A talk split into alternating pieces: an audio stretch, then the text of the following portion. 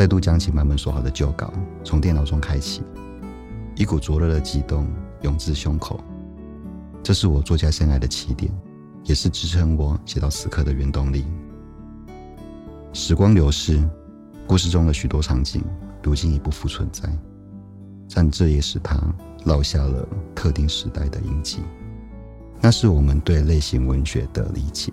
才刚进入启蒙的时代，也是我们对大众小说的认知才刚建立起自觉的时代。联合开帕独享时光，我是主持人李成宇。二十年前，小说家季芹以《请把门锁好》获得第四届皇冠大众小说奖的百万首奖。这部小说既不完全是犯罪小说，也不完全是恐怖小说。是非常特别的类型小说复合体，故事本身张力十足。小说家倪匡读了两遍，评价是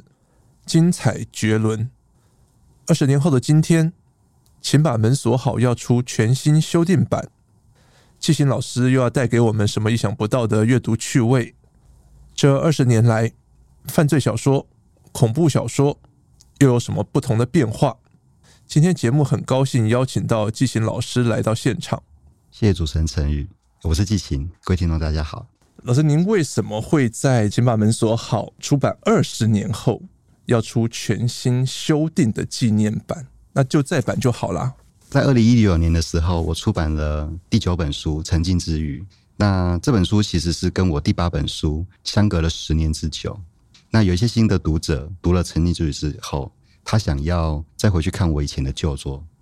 结果他后来就跟我讲说：“老师，我发现请把门锁好已经绝版了，欸，嗯，卖卖卖完了，嗯，对啊，所以他可能就只能够去图书馆找。是，然后刚好去年的时候，皇冠出版社的总编啊婷婷她写 mail 给我，问我今年有没有什么出版计划。老实讲 了，完全没有，尴尬了，没有，对。”因为我自己本身刚好在弄台湾犯罪作家联会的事情，会务蛮忙的啊。因为是成立第一年，我后来就跟婷婷说，因为我没有新完全新书的出版计划，那我刚好发现，嗯，我的第一本得奖作品，请把门锁好，现在已经绝版了。那有没有可能在二零二二年的时候，刚好届满二十年，出一个全新的修订版？这次修订里面是针对原著有要弥补或者是修改什么当初版本的一些缺憾，或者是有新的灵感放进去吗？嗯，其实我也蛮意外，皇冠就答应了，因为出版一本旧作，其实有时候要承担一些风险啊。嗯，毕竟二十年前的阅读品味跟现在的阅读品味，其实呃，随着时代的改变，可能会有一些变化。那我自己本身就是蛮喜欢读犯罪小说的，是，所以我自己喜欢的东西跟我现在喜欢的东西，可能也会有很大的差距。比如说，比方说以前我们可能就是故事看起来紧张刺激就好了，但是可能现在的读者他会对故事角色的心理状态，然后会对一些呃情绪的描写，他可能会更看重。嗯，那这部分可能就会是呃我在修改这个版本的时候啊，新版本的时候呢，我会特别去注意到的。好，然后再来一点就是，呃，我当时这本小说其实它是获得呃大众小说奖的作品，获得大众小说奖作品就是我今天写好之后我就投稿嘛，嗯，然后投稿之后经过评选，最后得奖之后，哦，其实他那个评选比较有趣是，是他是入围的作品就出版了，然后呢，读者呢就比方说可以做一些票选啊，是，呃，评审呢也会根据这五本作品里面去挑出。他们觉得可以得到所奖的作品，那也就是说，这本书其实是出版的状况是我写好的时候，它就会被原封不动的被出版出来，还热腾腾的，刚写完就要面对市场这样。对对对。那我后来成为作家之后，我开始写第二本书、第三本书。其实写完小说之后，都还要再跟编辑讨论，确定说这些内容没问题，那才能出版。那如果过程当中编辑觉得哪边需要修改，那我就必须跟着修改。这个部分就会发现到说，哦，原来新人的这个新人出道的这个得奖作品，跟我后面出版的作品，它其实差了一个关卡，就是编辑有没有看过？嗯，编辑有没有给过针对这个故事的建议？是。好，那我有没有重新反省过？就是说，哎，编辑的建议给我之后，我能够根据他的建议去做出更好的调整。也就是说，这本书就缺少了一个编辑的建议。嗯嗯，那这其实是就是我觉得这本书跟其他部分，呃，跟其他我后来的书不一样的一个缺憾啊。因为我希望说出版的时候，其实是有更多人看过，更多人给予意见，在出版之后，呃，面试给读者这样子的版本，可能还是最好的。对，然后还有一点就是，呃，我在创作这本小说的时候，有一些截稿压力，所以截稿压力应该是指说它的比赛时间要到了。对，没错。然后刚好那时候我在当兵。哦，是，就是我是在当兵期间，呃，当年要以前呢、啊，二十年前当兵都要当一年八个月，嗯，嗯，好，就扣掉军训啊什么的，会需要当很长的时间。那大家都知道，当时当兵的应该就是。全身都很累，就是脑袋没有在用。没错，所以我就想说，我就想说，我是不是应该要在呃当兵之的这段期间呢，赶快写一本书，让脑袋不要停下来。对对，让脑袋不要停下来。然后我可能开始工作之后，也许我就不一定有时间可以创作了。嗯、所以它可能变成是我那个创作时间最宝贵的时间。嗯，那那时候其实当兵，我刚好在本岛啦，所以其实并没有在休假上面有太大的困难。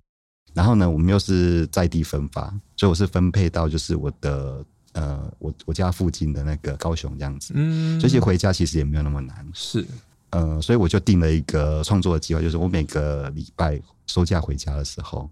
我大概要写多少字？这很有毅力决心的，因为以前当兵休假回家就只想要躺平，这样。对对，对。然后呢，在当兵的时候，可能就趁着一些空档啊。就是一些那个呃部队操练的空档，嗯，去想故事情节，然后把一些故事情节就是记录在那个笔记本里面，嗯，对，然后呃一回到家就赶快拿出笔记本来开始写东西，很特别的创作历程。对，那那时候后来就是下部队嘛，然后就很紧张啊，因为下部队的时候是呃全全呃全年的部队是要进家的，嗯，所以等于说我原本的计划就没办法执行，下基地，对，下基地我就没办法执行，没办法回家写东西。那时候就很紧张，就是一定要在那个截稿日，好，就是征奖截稿日要赶快把它赶出来。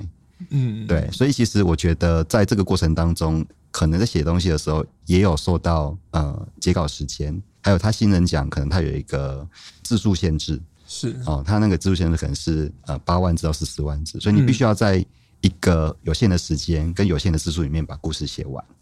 对，那所以我当时的想法是我我要能够提供给读者一个精彩的故事。但是在这样的字数限制下，或者是在我的截稿时间的限制下，我可能没有办法发挥整个小说的全貌。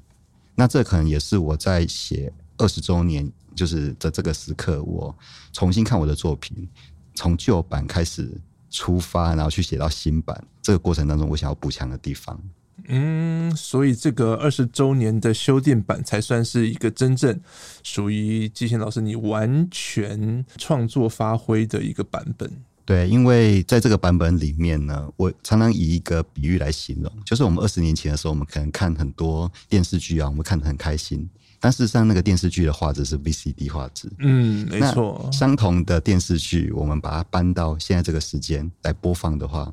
先不要管故事好不好，我们一开始就会对画质。就忍不下去，对，就看不下去了。所以对我来讲，它可能有点类似像是同一个故事的 HD 高清版 哦。所以二十周年修订版的《请把门锁好》是属于高清画质，对，它会更深入的去刻画故事里面每一个角色的心理状况啊，以及他们互动，以及他们的对话，都会有更有趣，然后更丰富的一个互动方式。一定是会有很多已经读过原版小说的读者。你要怎么吸引他们读这个新版，或者是说，可能比较年轻的读者还没有看过二十年前的版本，那你觉得这一本小说能够吸引他们的地方在哪里？嗯，其实以我个人来讲哈，我以前小时候很喜欢看一些日本卡通啊，嗯，但是因为那个就是要有时候期中考、期末考啊，然后或者是有什么段考、模拟考什么之类的，我们就没有办法把整个。卡通啊，从头到尾每一集都看到，是可能中间会缺几集之类的，对，然后所以后来我比方长大之后嘛，就是有一点收入以后，我就会去回去买整套、呃、整套的，就是比方说什么 DVD box 啊、嗯、BD box 这种东西，然后我就从头到尾再把它看一遍，把那些没有看过的集数补齐。我觉得在像这样子的怀旧的一个心情下面呢，我相信有很多旧版的读者，他其实是抱持就是说，哎，我今天可以再重温一次这样的故事。好，当然这个故事它里面的故事结构基本上主轴是一样的，可是呢，在细节的处理上面、情节的安排上面，还有事件发生的顺序上面，其实都有相当程度的变更。好，它是是为了要让整个故事更有戏剧效果、更有张力，然后更曲折。所以，尽管已经读过旧版的读者们，应该也不用担心，就是新版的故事会没有新鲜感，因为它其实有点类似像有一些呃好莱坞电影的经典电影，它会重拍嘛，嗯嗯，重拍要请一批新的演员，用新的技术去拍重拍同一个故事，而且它其实也不会完全按照旧的剧本去做发展，它可能也是会在剧本上面做一些变化。然后做一些不同的巧思，以适应呃新一代的观众的需求。好，那我想请妈妈说二十周年版就是在这样子的心情去创作的。嗯，那对于新版的都没有看过旧版的读者，就可以把它当成是一本新书来看，新书来阅读。对，也不会有这个过时的问题。对对对，虽然它的故事情节是发生在嗯二十年前，嗯，但是我们希望可以用新颖的，然后呃符合当代的阅读层。品味的这样的手法呢，来表现。中间时隔二十年，您在新版的序里面提到，您经历了工作上、人生上的不同阶段。当时在写第一版的时候，你在当兵，那个时候你的工作或生活状态啊，我们刚刚都听您聊过了。那现在您在修这二十周年纪念版的时候，您现在的人生阶段跟心境又是什么？经过二十多年，当然变化很多了。比方说，工作也换了好几轮，然后呢，老婆是没有换的，老婆是没有换。对，然后也有小孩。嗯，那其实这段时间就是为了工作啊，然后照顾家庭啊。其实小说有中断一段时间哦，所以其实我是在结婚之前，呃，有比较密集的创作。嗯，那这个密集创作其实是不断的是在跟读者互动，去了解说，嗯，真正读者想看的东西是什么，然后什么是。台湾自己原创的犯罪小说，这是我在创作的时候一直在呃摸索的。是那在呃比较停止创作的，或者说我可能把它解释为沉潜哦，然后酝酿下一波的创作的时候呢，其实，在人生经历的变化里面，也体会到哦，人原来有那么多种不同的面貌，然后人原来在做很多事情的时候，他会有很多抉择，他可能不像是我们在。呃，学生时代或者是我在当兵的时候，人际关系那么单纯，好，他可能会遇到很多不同的。我接下来要做什么？那我在工作上面要怎么样表现？我跟我太太的互动，我怎么样照顾小孩？那这部分其实都会让我对于人生有更大的体会。那我后来在工作比较稳定以后，那我后来曾经有一段时间去当编剧。其实我觉得当编剧这个过程当中，也给了我就是在影像的呈现上面，如何用文字去叙述它，有更有更多的学习。嗯，那后来我在其实我在呃二零一九二零二零年那段时间，我有呃用我自己本身的原著小说去改编了一部呃戏剧，好，它是一个一集的单元剧，我本身是挂制作人呐。所以我也参与了一部戏的从筹拍一直到全部拍完后制，然后并且播出的这整个历程。那我觉得在这个过程当中，都让我对故事的创造有更深一层的体会。也就是说，在这个二十周年中的二十年的过程当中，不管是人生或是创作手法，呃，有更多体会之后，那就希望可以用这本书来重新呈现它。我们说，小说家在写小说的时候，那种人生经验对于小说的丰富度或精彩度，一定是有它的相关性。那对于犯罪小说来讲，季辛老师，您的人生经历丰富了，你的可能视野更多了，可能你有家庭、有家人了，彼此的互动的关系，影响了你对于小说的刻画。对于犯罪手法呢？你觉得会有什么不同吗？犯罪手法的话呢，因为我的小说里面其实有写到一个虚拟的连续杀人魔，嗯，是，哎，但是我们其实，在写连续杀人魔的时候，我们不会讲它是假的啦。嗯嗯嗯嗯，呃，我的小说手法就是说，呃，国外有什么开膛手杰克啦，是，美国有什么山姆之子啊，嗯嗯嗯，好，然后呢，我们就讲到他以前杀过多少人，好，这些世界上有名的杀人魔。讲完一轮之后呢，我们再告诉读者说，哎，其实台湾也有一个哦。嗯，那这个时候大家就会很容易相信台湾真的有一个。那这个其实就是小说在刻画所谓的虚实之间的一个技巧。那在这个技巧运用下面，我们就很容易相信，可能台湾，也许我们已经忘记了，好，也许时代久远，所以我们忘记了，其实台湾也真的有一个杀人魔出现。嗯、那这个东西就可以变成是我们虚构的一个出发点，让读者有一些身临其境的一个感觉。好，那我旧版的部分，其实在这边的描写虽然是已经有了，但它本身杀人魔还是只是一个形象而已。所以我在新版里面，其实我加强这个杀人魔他在。犯罪手法上面的细节，那这个部分其实也是因应呃当代的读者的需求，因为过去可能我们在读大众小说的时候，我们觉得，哎，你今天你写了杀人魔，然后你写到他哦，他杀了多少人，你可能就觉得嗯这样就够了。可是，在二十年来这个影音刺激下面，大家就会觉得说，你如果只讲了一个杀人魔，然后他杀了很多人，其实读者可能会觉得好像。不够激烈吧？现在读者需要更多的细节。对，现在读者需要知道他怎么杀每一个人的，他怎么样去进行他的，嗯，我们把它叫做犯罪仪式。就每个杀人魔他在犯罪过程当中，他会有一个仪式嘛？我们必须要把这个东西呢写得更清楚，才能够符合读者们他们的期待。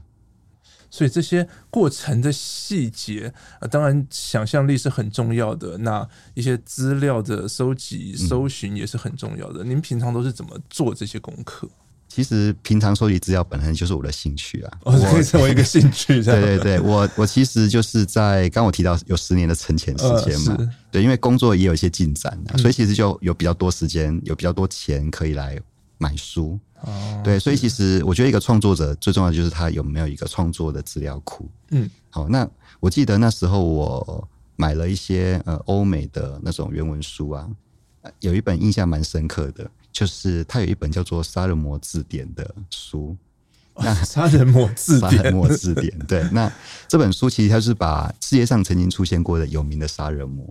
那他会按照英文字母 A 到 Z 去排列。哇！然后他会把这个人他的背景，还有他杀人的方法，嗯，还有他最后被判多少年的徒刑或者死刑之类的，整个故事的，就是整个事件的经纬啊，他会用比较短的文字去描述他，所以我们其实就可以掌握说，哦，原来全世界的杀人魔他可能会有一些共同性，啊，他可能是因为遭受到童年创伤，或是可能家庭不完整，然后呢，他可能内心可能会有一些就是扭曲。他的成长过程是什么？嗯，那我们其实就可以从这些实际的案例去思考说，哎，如果今天我想要写一个杀人魔的角色，我应该怎么样去刻画他？怎么样去让他的整个形象非常立体、非常鲜明，然后可以说服读者？是。那这样子的东西，其实在我的小说里面其实蛮多的。我会查蛮多参考资料去补齐小说里面的细节，让他小说里面的真实感可以更强烈。刚刚我们聊到了哦，国外有杀人魔的这样的词典，然后也聊到了开膛手杰克这样的一个西方国家的连续杀人的这样一个经典的故事。一直很好奇啊，台湾有我们自有自己的这些犯罪推理小说。季辛老师，你们有回溯到台湾犯罪推理小说的写作的历史吗？大概可以追溯到多久之前？这个问题非常好，因为其实这个问题比较少人在关心。嗯，我们通常在看台湾的犯罪小说的时候，可能都是用那种零星的态度。比方说，今天看到哦某某作家写他写了一本犯罪小说，某某作家他可能写一本哦冷硬派的社会派的。嗯，但其实我们不太容易去察觉到说呢，呃，这些小说其实背后可能有一个脉络，有一个蓝图。嗯，在发展。其实我们谈那个台湾的犯罪小说，其实最早可以追溯到一九八零年代。那那个年代其实刚好就是刚好，嗯，台湾解严的的前后。嗯。那也就是说，在当时呢，其实就是出现了蛮多样性的一些类型文学的一个起点。因为呃，出版的这个就是呃法律的禁忌呢，就是有松绑，嗯，所以就有更多元的文学呃形态出现。是。那我这边要特别提到的是，在当时有一位我们把它称之为台湾推理作家第一人，就是第一个投入这个。呃，犯罪文学的创作以及出版的前辈、嗯、林佛和先生。是。那以在他的努力之下呢，创办了推理杂志。他提供了呃很多创作者，他试着阅读国外的作品，然后呢尝试自己创作的一个发表园地。那其实我自己也是在一九九五年的时候，就大概那时候在当呃不是当兵的，更早，就是在大学生的时候，念书的时候，对，开始写第一本呃第一篇的短篇推理，陆陆续续又写了蛮多短篇的小说，然后都在推理杂志上发表。那其实它也算是在《请把门锁好》之前一个创作的一个磨练。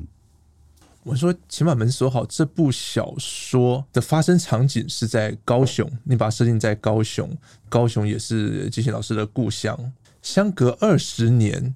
当初原版的“请把门锁好”高雄这个城市场景的设定，现在还适用吗？或者是说，这二十年来，您觉得高雄有什么很大的变化？呃，其实我在开始工作之后啊，嗯，就比较不常回高雄，因为工作很忙的关系，嗯。那我每次回去的时候，都会看到高雄有非常非常大的变化啊、哦。最明显的就是以前高雄是没有捷运的啊、哦，是。那现在高雄的捷运其实整个交通变得很方便，嗯、然后整个就是生活圈的形态也有很大的差异。嗯，啊、哦，我们小时候以前可能会很喜欢去那个大同百货啊，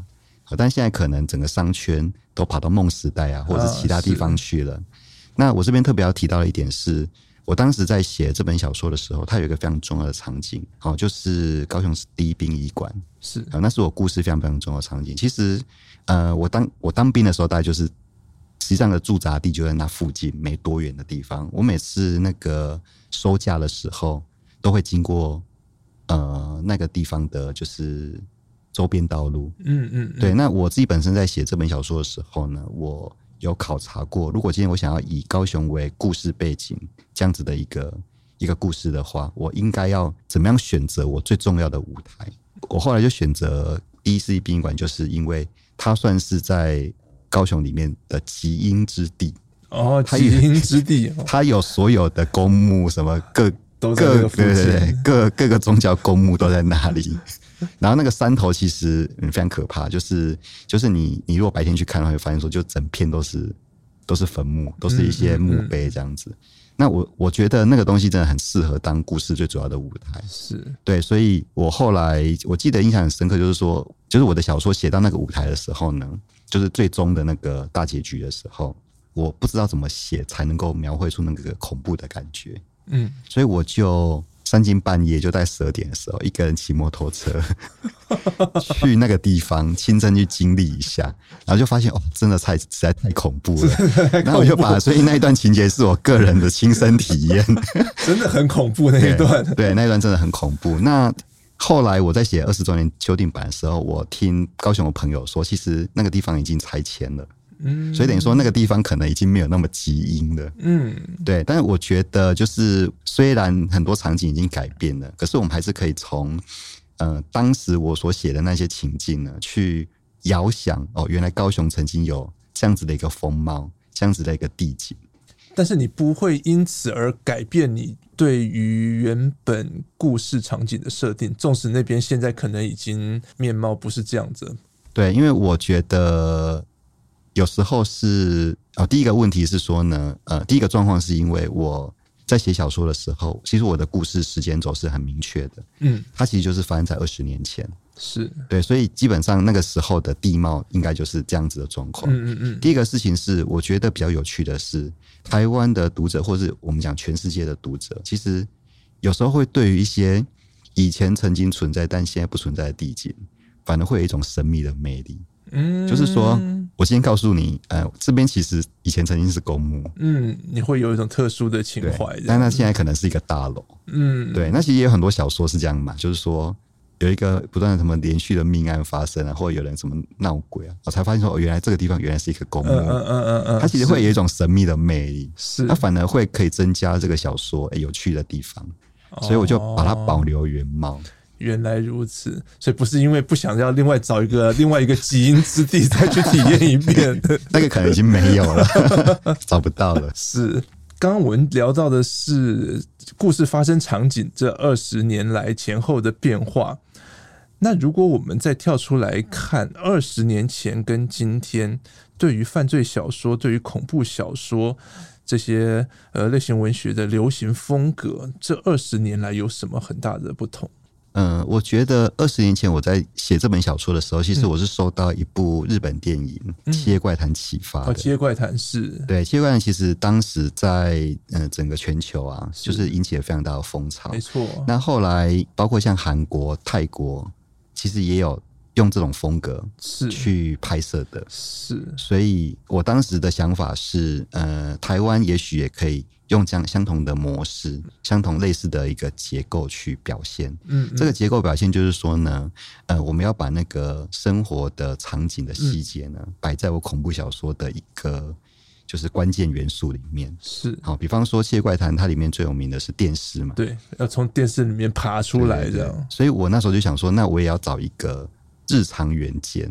哦，那其实就是门。嗯，就是我们其实就是会担心说，哎、欸，打开门的时候。会有会不会有什么事情发生？这样子，那就是变成是我在当时在写的时候，我的一个最嗯最关键的出发点。经历了二十周年的这个时间以后呢，我在小说里面我仍然保留了这个东西。嗯，但是我另外一方面我也发现说，其实读者们或者是说观众们啊，就是受受了很多影视作品影响的观众们，他们其实会对一些心理层面更深层的东西，他们会更有兴趣。所以我们保留了原本的一些比较明显的啊这种生活形态的这种意象式的东西以外，我希望说在小说里面也可以再增加人类的一些潜意识啊复杂的东西在里面。那这可能就是这二十年来有一些不一样的地方。所以真的是像刚刚聊到的，这真的是一部高画质 HD 的这种。加入更多细节讨论，等于说是在算是一种重新再创作吗，在既有的基础上面。对对，因为我里面我小说里面其实有一些配角啊，嗯，他们可能在原版的故事里面，他们可能是就是一个比较功能性的角色。嗯嗯嗯哦，那在新的拼版的故事里面，我就让这些角色的戏份更多，嗯，然后他们更人性化，让他们在跟就是。在主主要事件里面，能够有发挥更多的一些，就是不同的面向的功能，是让他们感觉起来就是，哎、欸，我其实故事里面其实不是只有主角的冒险而已，嗯嗯，而是这些配角也是参与在里面的。季贤老师，您这样子创作了到现在二十年、二十多年，台湾的这些像是犯罪小说或者是恐怖小说的类型小说的创作，如今算是蓬勃发展的嘛？跟您那时候二十年前相较的话？以前的以前的时候，其实大家在写小说的时候比较出于直觉，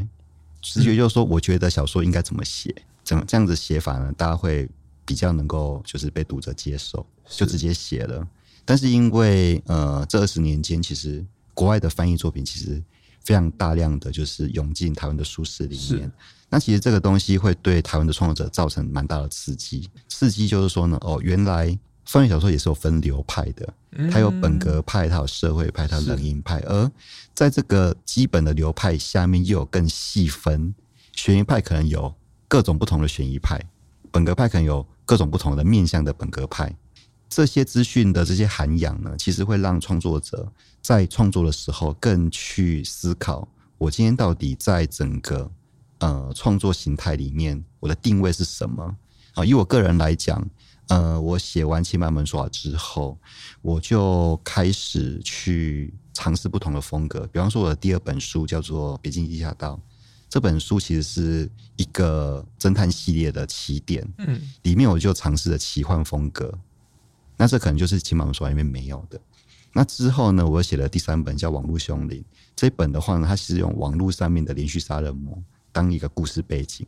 这部分我就加入一些科技感。加入了一些呃，在大都会里面，人跟人之间有点疏离冷漠，完全靠网络去做沟通的一个情境，呼应了时代的一些现象。对对，我觉得好的犯罪小说是要能够跟着时代前进，然后去描写那个时代的特定的一些呃人际关系啊、社会情境。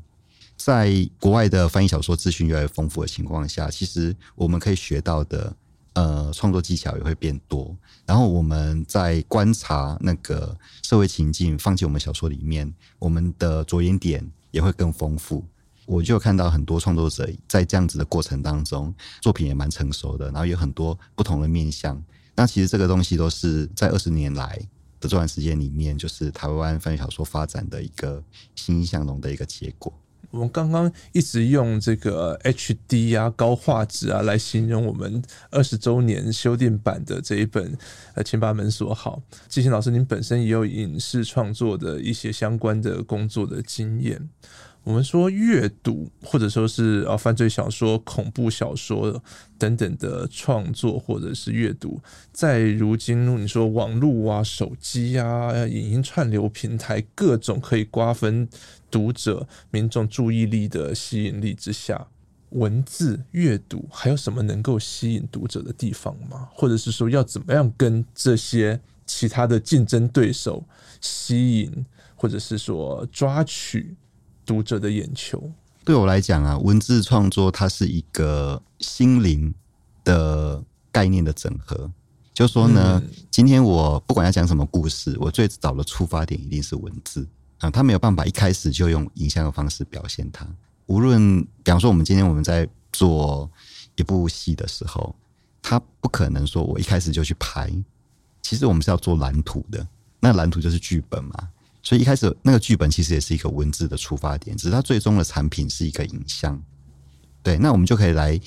呃进一步的去探讨说，从文字到影像的这个过程当中，它其实是一个文字化为影像的过程。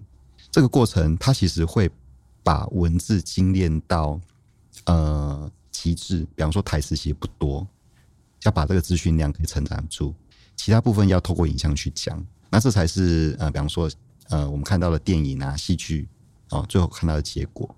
可是，在这个过程当中，因为影片时间的关系，所以其实它有很多的资讯会因为这个原因而被舍弃掉。是啊、呃，我记得我那时候在剪辑室的时候啊，我跟导演在那边看一格一格，在那边看画面，然后看每一个人的对白。因为时间长度的关系，哈，就是我们原本要剪到九十分钟或者七十分钟。我们可能原版的那个初剪那个版本是一百二十分钟，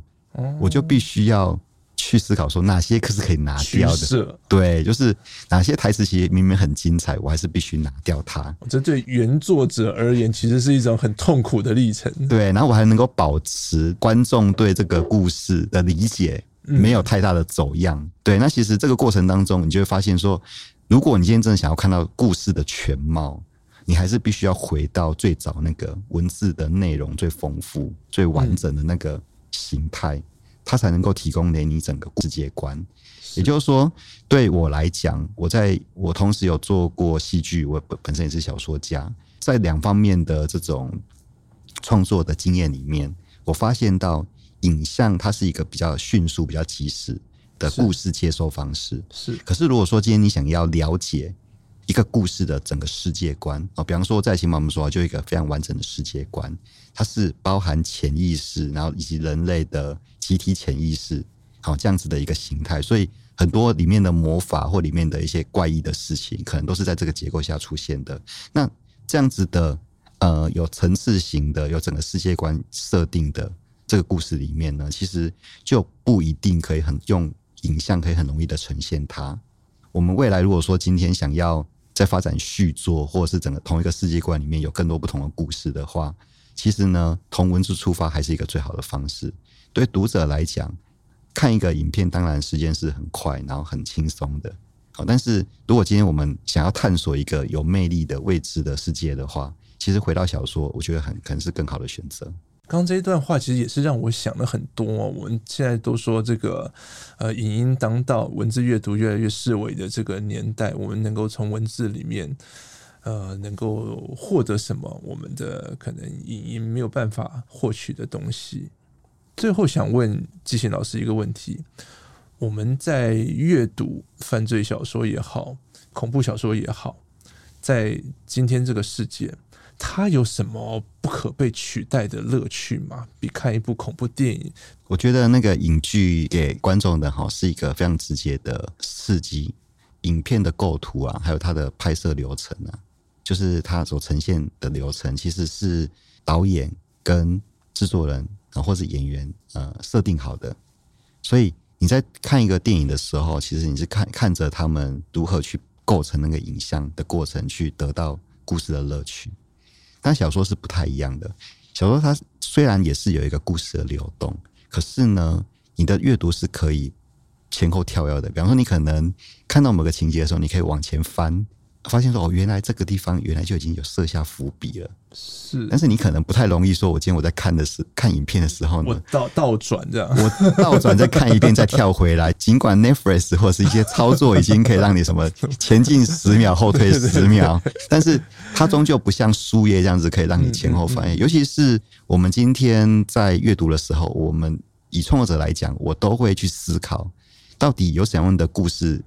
写作手法可以让读者愿意看第二遍、第三遍，嗯，甚至呢，有一些嗯有趣的地方是可以让读者反复看的。当然，电影也有这样的类型的效果，只是我觉得以书页的方式来表现的话，它对读者在阅读上面的自由度会是更高的。你可能可能可以针对某个特定的章节反复的阅读、反复的阅读，然后呢，去前后去对照它的那个就是伏笔的一些呼应性啊。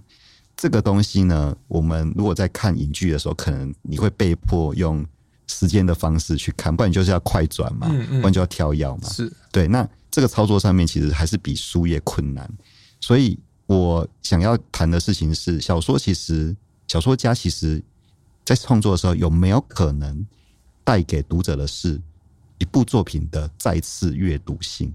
就是其实你故事你已经看过了，嗯，然后呢，有很多细节你肯定知道了。可是呢，有没有可能是我如果再读它一次，或者是我可能在从它的特定章节我再看一次的时候呢，我会有不同的体会啊？那我想这是文字创作者可以需要努力的地方。我有很多读者，他们都会跟我讲说，他读了一遍之后，他会想再读第二遍。嗯，他读第二遍的时候，他的感觉会跟不一样哦。对，因为你都已经知道故事情节了嘛，所以你看的东西，你可能会跟第一次看的那个新鲜感不一样。你可能会看的东西是我故事里面的人物啊、情节安排。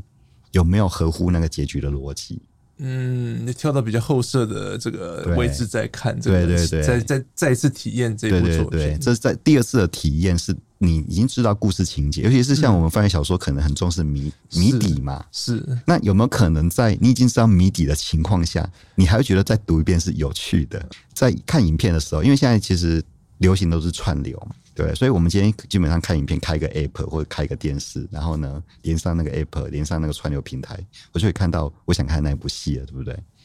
我必须要讲啊，当然这样是很方便，没有错。但是呢，嗯、平台的电影是会下架的，嗯，所以可能你那时候想看的时候，你可能后来想看再看一遍，可能就没有了。嗯，是。那相对之下，电子书或者是实体书，是你想看第二遍的时候。你直接从书架上拿下来，你是看得到的。这让我们开始怀念起可以买 DVD 的年代。对对对，虽然 DVD 很占空间啊，我自己是很喜欢买 DVD、BD。那我就是希望说，哎、欸，这些东西、这些故事啊，这些嗯作品啊，嗯、是在我垂手可得的地方，所以我书架上面就很多我常看的书。然后呢，可能电视机旁边就有很很多我会想看第二遍、第三遍的故事。文学风格的发展，随着不同时代而有不同的面貌。重读经典作品，不同的心境也能读出不同的况味。就算过了二十年，我还是会记得要把门锁好。今天谢谢季新老师来上节目，也谢谢听众朋友陪我们到最后。谢谢主持人陈宇，谢谢听众，谢谢。上网搜寻 VIP 打 UDN 点 com 到联合报数位版，看更多精彩的报道。